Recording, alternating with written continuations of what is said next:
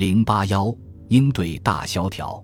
一九二零至一九二一年，当美国经济出现战后的衰退和大面积失业时，时任总统沃伦哈定以紧缩财政来应对。他将政府预算在两年间砍了一半，政府债务降低了三分之一，并大幅度减税。同时，也没见美联储动用增加货币供给的权利来应对收缩的经济。到了一九二一年夏天，经济开始企稳，失业率已经从一九二一年的百分之十一点七下降至一九二二年的百分之六点七，一九二三年更低至百分之二点四。而哈定却在1923年8月2日清晨离奇死亡。相比于1920至1921年经济危机的处理，1929年股市崩盘后，美国的做法却正好相反，顺应了费雪和后来的约翰·梅纳德·凯恩斯的思路，以政府之力增加货币供给，刺激经济行为，认为人为的增加货币供给就可以刺激消费，消费需求可以带动生产投入。进而带来经济的复苏和增长，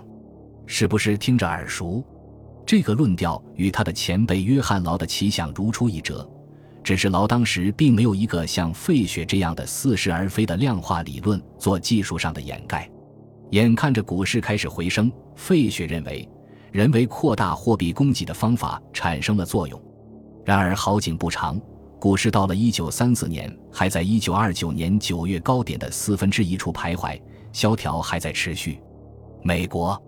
这个在金汇兑本位下执行着最后黄金锚定的国家，也急切的希望增加货币供给，解决国内严重的衰退和失业问题。要照此实行，就必须摆脱黄金对增加货币供给的约束。事实上，作为最后锚定黄金的国家也非常辛苦。到一九三一年八月，美国都是黄金净流入。而英镑脱离金本位后的九月和十月，黄金的净流出又大增。为了弥补黄金流出给高能货币供给带来的增加放缓的压力，联储以信贷扩张来弥补。从一九三一年八月到一九三二年一月的五个月中，在黄金净流出五点八亿美元的情况下，高能货币的供给却又增加了三点三亿。这九点一亿是靠从联储贴现增加五点六亿。新增购买八零零零万政府债券以及货币当局二点七亿的其他资产来支撑的。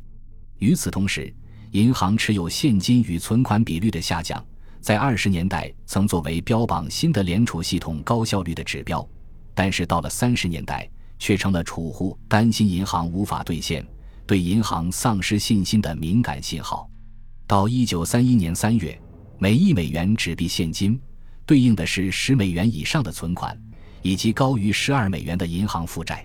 可以想象，此时的银行是多么害怕发生挤兑。为了给市场继续注入流动性，美联储于一九三二年四月开始大规模购买政府债券，以此向市场投放货币。到七月，持有总量达到十亿美元。然而，一半的金额被大量外流的黄金抵消，绝大部分是法国兑换走的。同时，对银行失去信心的居民也不敢再把钱存入银行了，银行储蓄快速流失。富兰克林·罗斯福在大选中战胜赫伯特·胡佛，于1933年3月4日就任美国第三十二任总统。从1933年2月14日到3月4日，美国全部48个州都已经实行了银行假期，就是银行关门以防挤兑。3月6日。罗斯福宣布全国实行银行假期。三月九日，国会通过《银行紧急救助法案》，以期恢复民众对银行体系的信心。法案当日提交国会，当晚通过。通过时，很多议员还没来得及过目。三月十二日，罗斯福向美国人民保证，将你的钱存在一个要再开的银行里，比放在褥子底下更安全。四月五日。罗斯福颁布总统行政令六幺零二号，宣布私人持有黄金非法。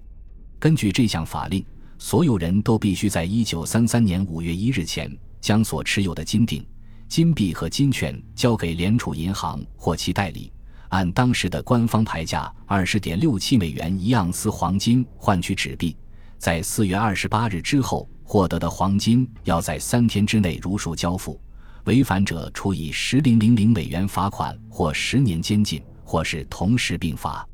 如果居民持有黄金都犯法了，那么用黄金偿还债务的合同条款怎么办？一九三三年五月二十二日，第一个案例诉诸法庭。一间叫 Irving Trust Company 的信托公司代表一群抵押贷款债务人，要求纽约州最高法院确认他们可以用纸币偿还贷款，而非黄金。两天后，法院确认有黄金还款条款的债务也可以用纸币支付。美国政府认为有必要在这个问题上有一个全国一致的法律对待，随即在五月二十六日要求国会废除所有黄金还款条款。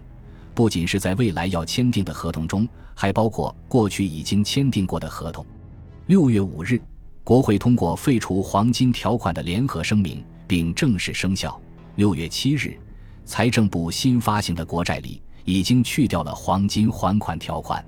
同年十一月，日本、巴西和意大利政府都废除了黄金还款条款，改用美元纸币偿还美国的贷款。一九三四年一月三十日，美国国会通过《黄金储备法案》，将私人持有黄金非法法制化。任何人不得用黄金进行任何支付，所有人必须将私人持有的黄金都卖给美国财政部。突然来了这么多黄金，得有地方放呀！为此，美国政府建成了位于肯塔基州的美国国家金库，也就是著名的诺克斯堡金库。与此同时，法案授权总统有权宣布黄金对美元的价格。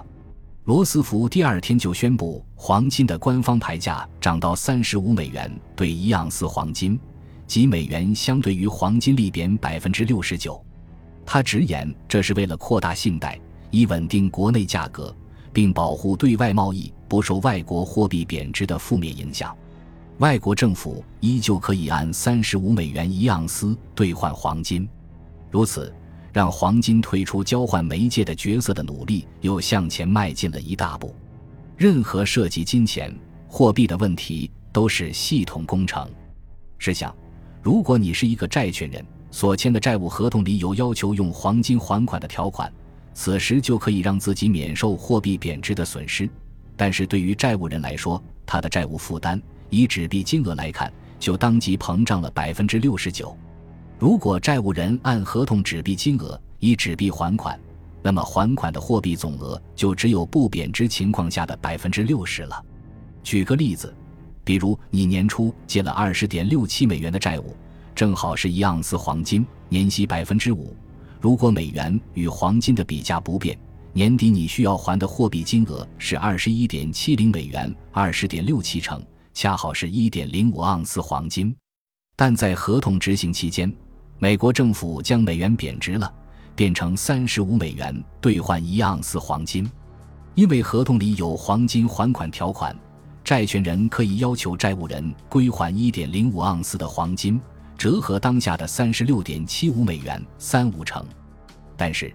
如果债务人以纸币金额计算，以纸币还款，就变成还给债权人二十一点七零美元。只相当于不贬值情况下要还的三十六点七五美元的百分之六十，也就是债务人的还款负担立刻缩减了百分之四十。所以，货币贬值就是一个债权人补贴债务人的套路。因此，要让贬值落地，还要扫除一系列法律障碍。一九三四年六月二十日，圣路易斯的联邦法庭判决废除黄金条款符合宪法。七月三日。纽约区法庭也宣布废除黄金条款，符合宪法。原告的辩护律师随即将案子诉诸最高法院。来年二月，最高法院以五票对四票通过废除黄金条款的联合声明，符合宪法。但是以八票对一票裁定公共合同中废除黄金还款条款违宪。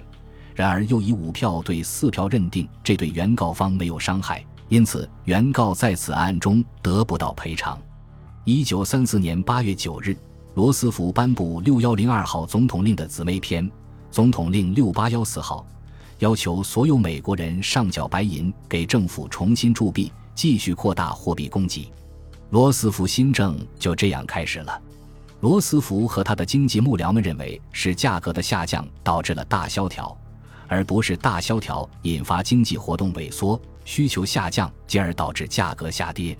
按他们的逻辑，如果价格上涨，经济就会走出萧条，因而出台了一系列推升物价的法案：农业调整法，推出各种限制措施以降低产量、提高农产品价格；全国工业复兴法，推行各行业的公平竞争；劳动关系法，保证工会特权；公平劳动标准法。保证最低工资和最长工作时间，等等，这些法案的实际作用是工业产业的卡特尔化，抬升的物价，抬高的名义工资和降低的劳动时间。